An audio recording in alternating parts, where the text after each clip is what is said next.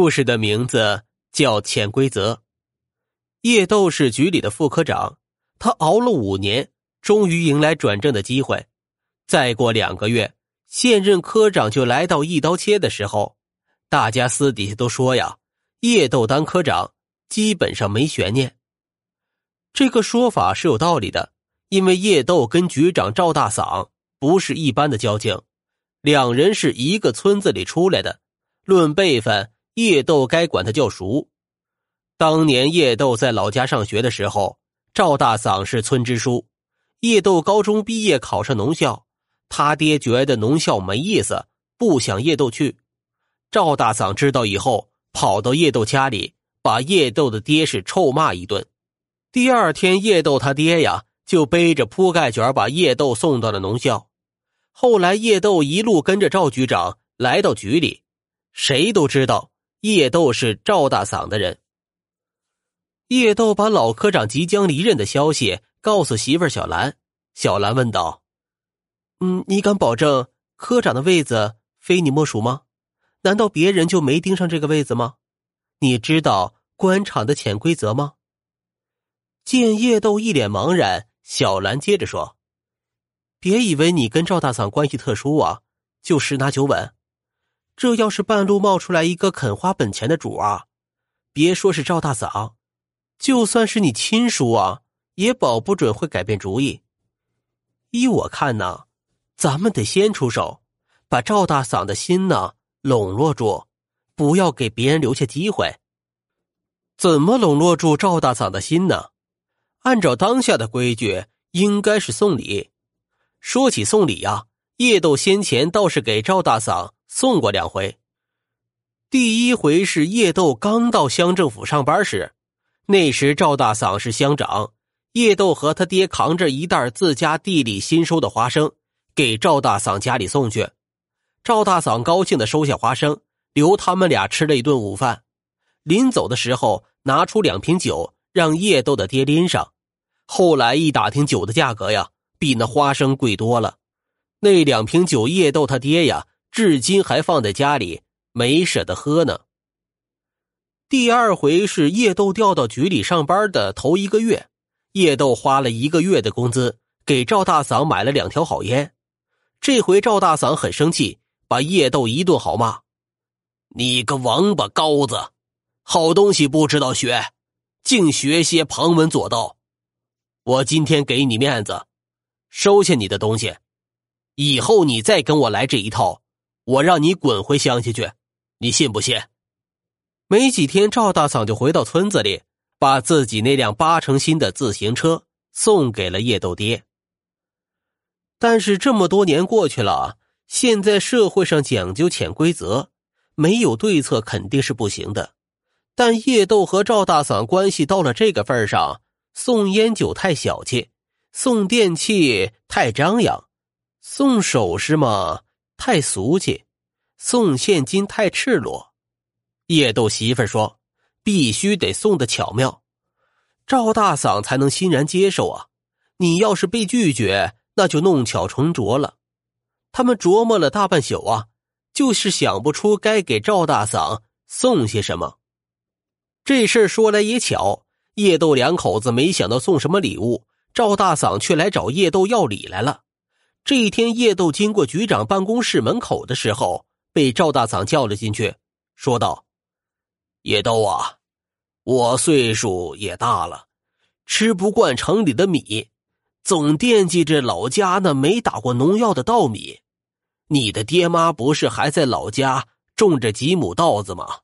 你回去一趟，把你爹妈吃不完的稻米给我弄来点我尝尝。”叶豆一听。心里暗暗叫苦啊！爹妈最近几年身体是一直不好，爹前几年摔断了腿，到现在走路还是一瘸一拐的。虽然说这稻子也有一亩多的田，但是打下来的粮食还不够老两口自己吃的呢，哪来的余富啊？自己进城这几年又是买房，又是供孩子上学，经济压力这么大，也没顾得上爹妈种地的事儿啊。晚上回家呀，叶豆把赵大嗓要吃乡下稻米的事儿就跟小兰说了。小兰顿时是面露喜色。看来你当科长的事儿有戏了。他不是真想吃乡下稻米，是在向你透露一个信息，主动找你要东西，这说明了八九不离十了。这是官场上的潜规则，懂不懂啊你？明天呢，你到乡下去买两百斤最好的稻米给他送去。他哪知道是不是你家种的？说做就做，叶豆马上到乡下买了两百斤大米，送到赵大嫂家。他觉得自己和赵大嫂的关系又近了一步。过了些日子，赵大嫂又把叶豆叫到办公室：“叶豆啊，天也凉了，现在商场卖的棉被根本就比不上乡下自产的棉花。你爹不是种棉花了吗？你给我弄点在乡下找个弹棉花匠，给我弹两床被送过来，啊。”这回叶豆是心领神会，马上到乡下买了最好的棉花，找了最有名的弹花匠，弹了四床被给赵大嫂送去。接着呀，叶豆又到乡下买了菜籽油、小米、芝麻、绿豆，一次一次给赵大嫂家送去。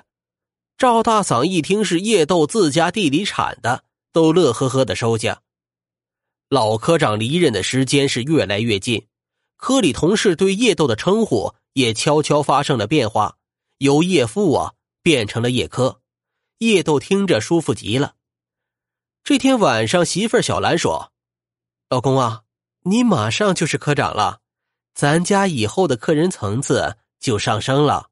客厅要重新装修一下，这笨重的电视啊和人造革的沙发呀都应该换掉，都过时了，应该换成液晶的电视和布艺沙发。”叶豆觉得媳妇儿说的有道理，当即是拍板同意。电视和沙发搬回来时，正好遇到了赵大嫂。哎呀，大侄子，新买回来的呀，旧的怎么处理啊？啊，旧的呀，嗯，家里没地方放，嗯，准备扔掉。扔掉？呃，那就给我吧，我乡下正好有个亲属。家里挺困难，用得着啊。赵大嗓把旧电视和旧沙发用汽车拉走，一分钱都没给，但媳妇小兰却异常兴奋，亲热的挽着叶豆的胳膊，温柔的叫一声：“老公，叶科长。”转眼间，老科长的任期就到了，新科长的人选也揭晓了。令所有人感到意外的是，新科长。并不是叶豆，叶豆蔫儿了，懵了，他百思不得其解。赵大嗓既然没打算提拔自己，为啥一次一次收自己的东西呢？想来想去呀，原因只有一个：自己送的礼物太轻了。稻米、棉被、菜籽油、小米、芝麻、绿豆、旧电视、旧沙发，总共加起来值几个钱呢？